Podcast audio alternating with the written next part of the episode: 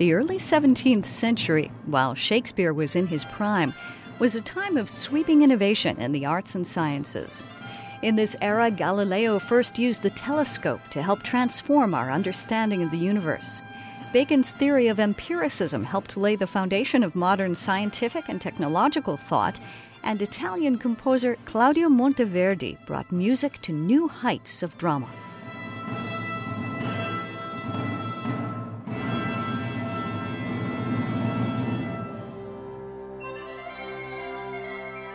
Musicologist Marica Tacconi is director of the Institute for the Arts and Humanities at Penn State University. She explains that Monteverdi was at the cutting edge of a movement among musicians in Italy at the time. They essentially realized that music um, needed to have more power. Music needed to go back to a model that had been uh, used by the ancient Greeks and ancient Romans. And uh, they wanted to go back to this whole idea of the doctrine of ethos, the concept that the arts and music in particular should have power, should have the ability to affect the listener, to stir up strong emotions.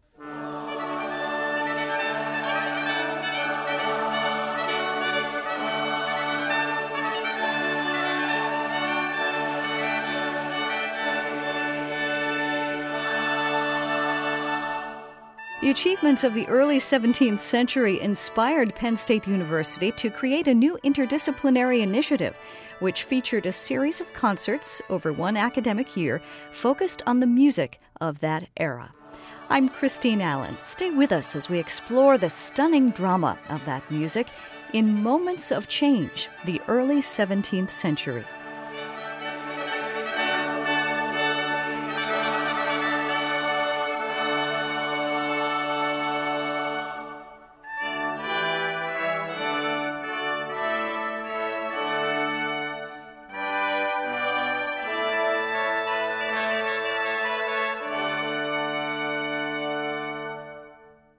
In 1607, Claudio Monteverdi was commissioned by the Duke of Mantua to write a work for the carnival season.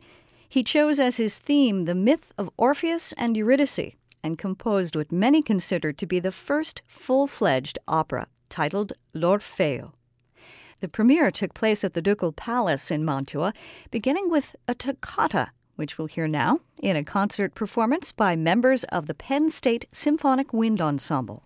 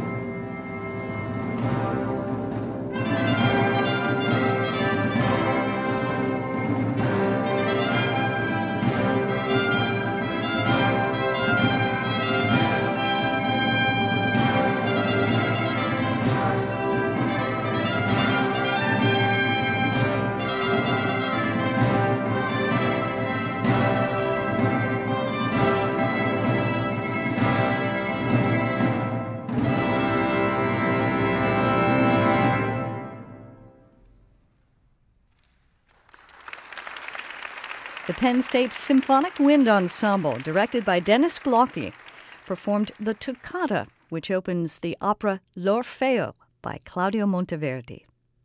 L'Orfeo created quite a sensation at its premiere in 1607 because Claudio Monteverdi dared to shun many of the established conventions in music in favor of new sounds that would have an intense emotional impact on the listener.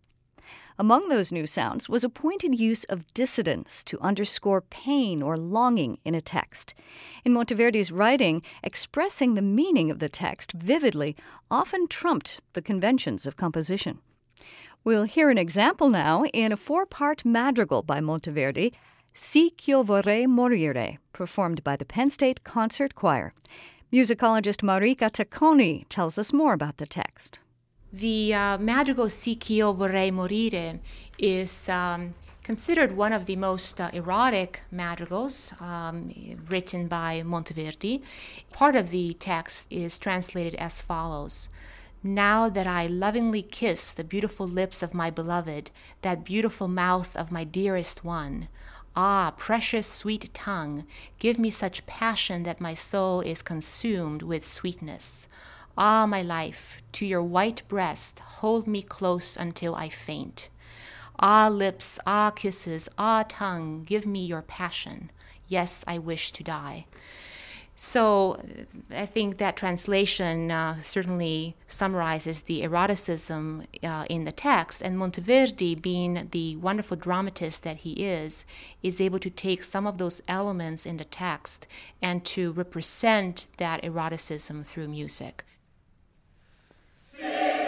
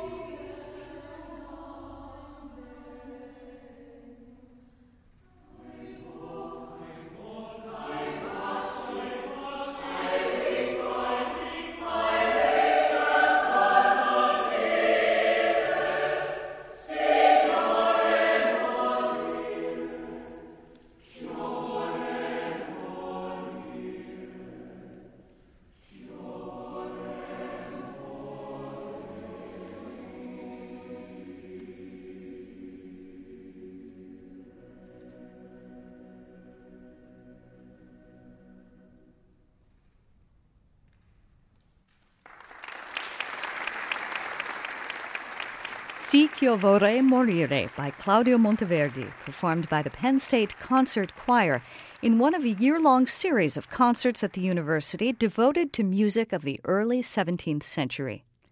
There is more Monteverdi to come and music by other Italian composers, including what is considered to be the first violin sonata ever written. This is Moments of Change, the early 17th century, here on Public Radio. Among the music in Claudio Monteverdi's nine books of madrigals is The Lament of the Nymph, a darkly dramatic work which features a soprano soloist and male chorus. The madrigal exemplifies the use of dissonance for dramatic effect, as musicologist Marica Tacconi of Penn State University explains. One should note the word dolor that comes uh, soon in the opening of the madrigal. Uh, the word dolor means pain, and uh, Monteverdi writes one of the most uh, striking dissonances on that word. And uh, this goes back to his concept of uh, wanting to represent the meaning of the text through music and feeling that the rules of counterpoint, the rules of music, could be broken if the text justified it. Monteverdi's Lament of the Nymph is scored for male voices, soprano soloist, and ground bass. What the ground bass does is to convey a sense of lament, a sense of sorrow. Uh, and the contrast between the lamenting bass and the soaring, very lyrical vocal line is one of the most beautiful elements of this madrigal. Male voices from the Penn State Concert Choir and soprano soloist Jennifer Trost from the Penn State Music Faculty perform Lamento della Ninfa by Claudio Monteverdi.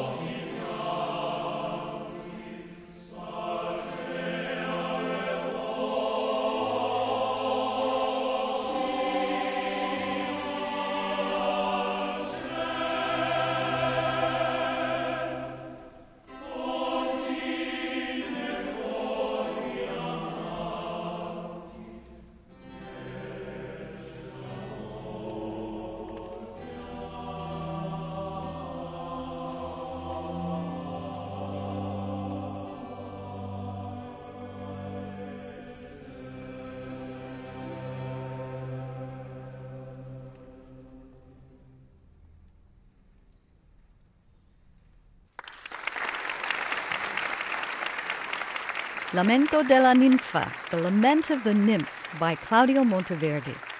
We heard soprano Jennifer Trost with the men of the Penn State Concert Choir in a program exploring the musical innovations of Monteverdi's era. This is Moments of Change, the early 17th century, on your public radio station.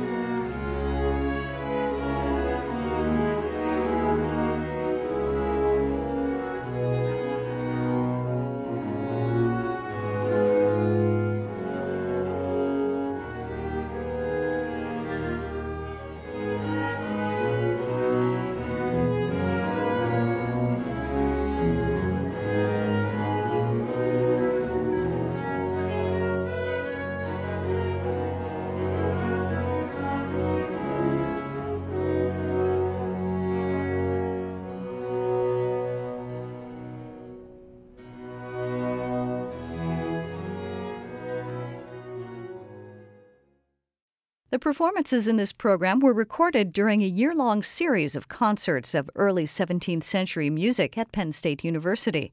The concerts were part of an interdisciplinary initiative exploring the artistic, scientific, and political innovations of the age. One of the visiting ensembles performing at Penn State was Music for a While, an early music group from Boston, which takes its name from a song by Henry Purcell and specializes in repertoire for bowed and plucked strings with voice. We'll hear Music for a While in a piece by Riccardo Rognoni, one of the more obscure composers of the early 17th century, who lived from about 1555 till about 1620. It's an instrumental fantasy on a song titled Ancor che col partire by Cipriano di Rore, a Flemish composer who lived from about 1516 to 1565 and spent much of his career in Italy. This arrangement is for viola da gamba and lute.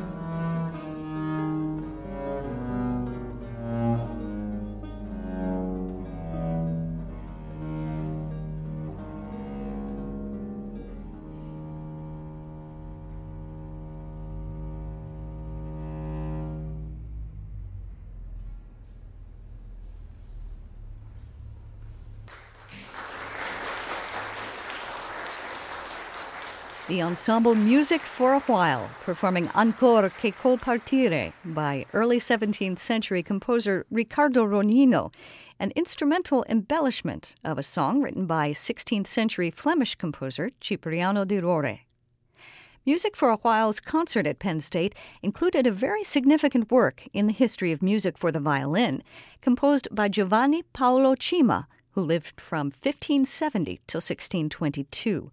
Marica Tacconi, director of Penn State's Institute for the Arts and Humanities, explains that the sonata we're about to hear is one of the first sonatas in which a solo violin takes the starring role, the forerunner of violin sonatas from the Baroque era to modern times. Today, when we think of uh, instrumental Baroque music, especially string Baroque music, we think of uh, the tradition of uh, Stradivarius and uh, Amati and Guarneri. That tradition begins with the early 17th century. The sonata in the early 17th century is very different from our concept of a sonata today. Uh, today, a sonata is usually a three or four movement piece of solo instrumental music. But in the early 17th century, it was a single movement sonata that, however, had sections that were often in contrast with one another.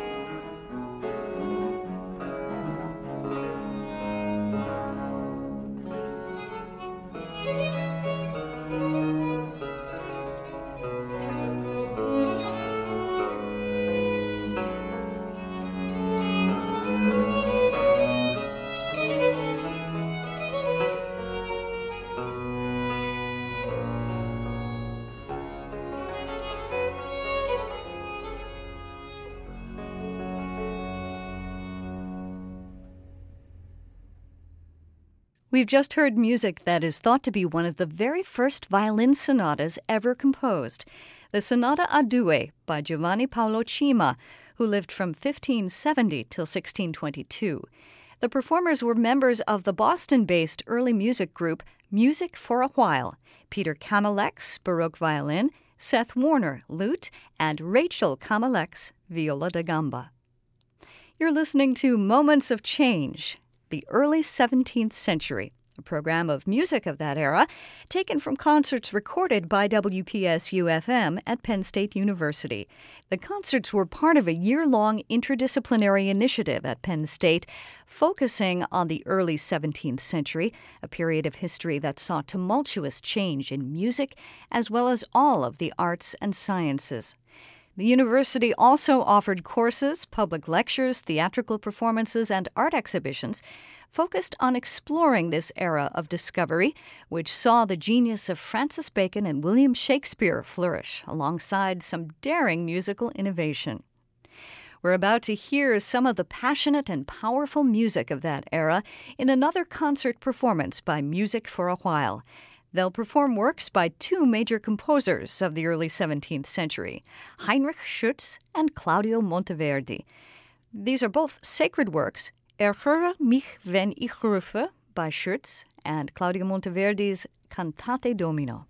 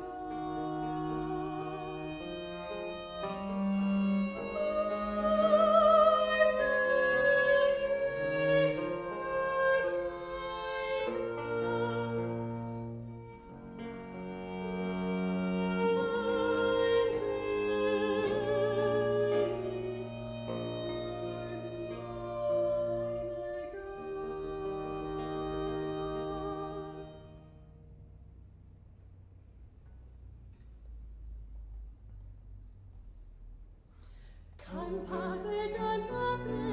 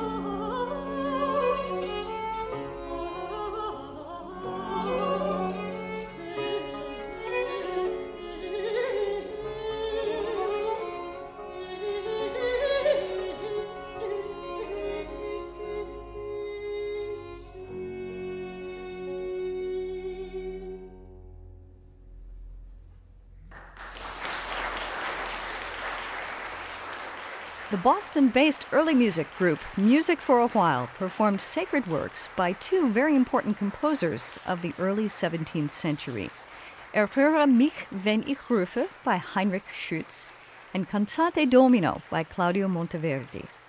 The performance, given on the main campus of Penn State University, featured the voice of mezzo soprano Tracy Cowart. You're listening to concert performances of some of the innovative compositions that helped usher in the Baroque era in classical music.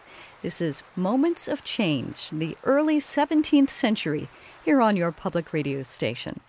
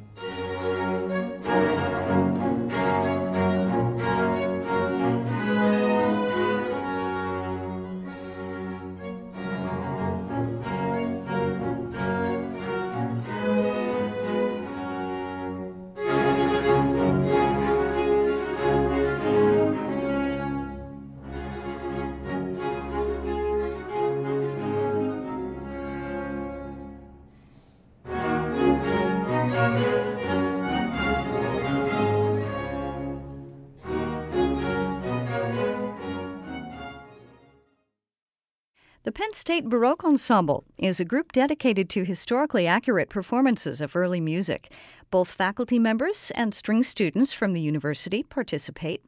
We'll hear the Penn State Baroque Ensemble play a Galliard by a German composer of the early 17th century, Samuel Scheidt.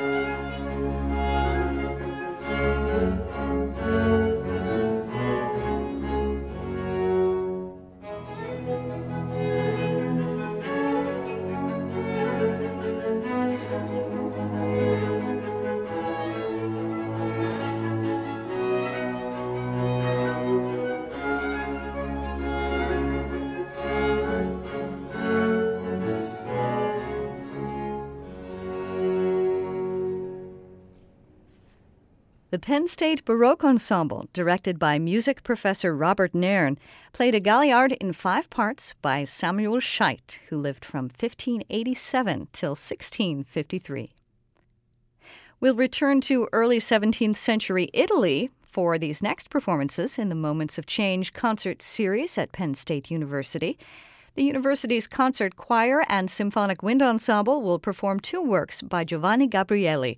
First, Plaudite Psallite, which can be translated as Clap Your Hands, Sing Praises. It was composed for the Cathedral of San Marco in Venice, where Gabrieli took advantage of the acoustics of the space by placing choirs in various locations around the church, surrounding his audience. We'll then hear an intonazione for organ by Gabrieli. That will be followed by the opening section of a major choral work by Claudio Monteverdi, his Vespers of the Blessed Virgin, composed in 1610. If you heard the instrumental toccata from Monteverdi's opera L'Orfeo at the start of this program, you may notice that the instrumental parts in this opening section of the Vespers, Domine ad adiuvandum, are virtually identical to the opening of L'Orfeo. Here are the Penn State Concert Choir and Symphonic Wind Ensemble with organist June Miller playing music by Giovanni Gabrieli and Claudio Monteverdi.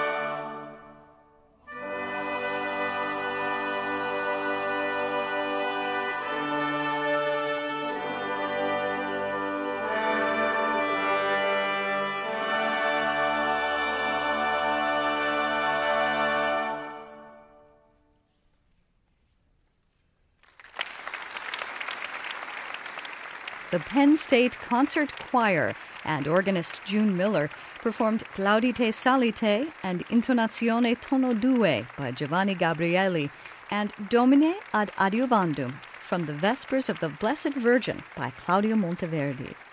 That performance was part of a year long series of concerts exploring the innovative music of the early 17th century. Penn State also offered courses, public lectures, and theatrical performances exploring the many artistic, political, and scientific advances of the era. The interdisciplinary initiative was sponsored by the Institute of the Arts and Humanities at Penn State. You've been listening to Moments of Change, the early 17th century, a program of performances recorded in concert by WPSU FM on the Penn State University Park campus in central Pennsylvania. Production funding is made possible by the Penn State Institute for the Arts and Humanities and by the Levine Endowment. Special thanks to Marica Tacconi, director of the Institute, who was heard giving us some background on the music in this program. Thanks also to the Penn State Music Department. Recording engineer and producer for this broadcast was Steve Shipman. Executive producer was Greg Peterson. I'm Christine Allen. Moments of Change, the early 17th century, has been a production of WPSU FM.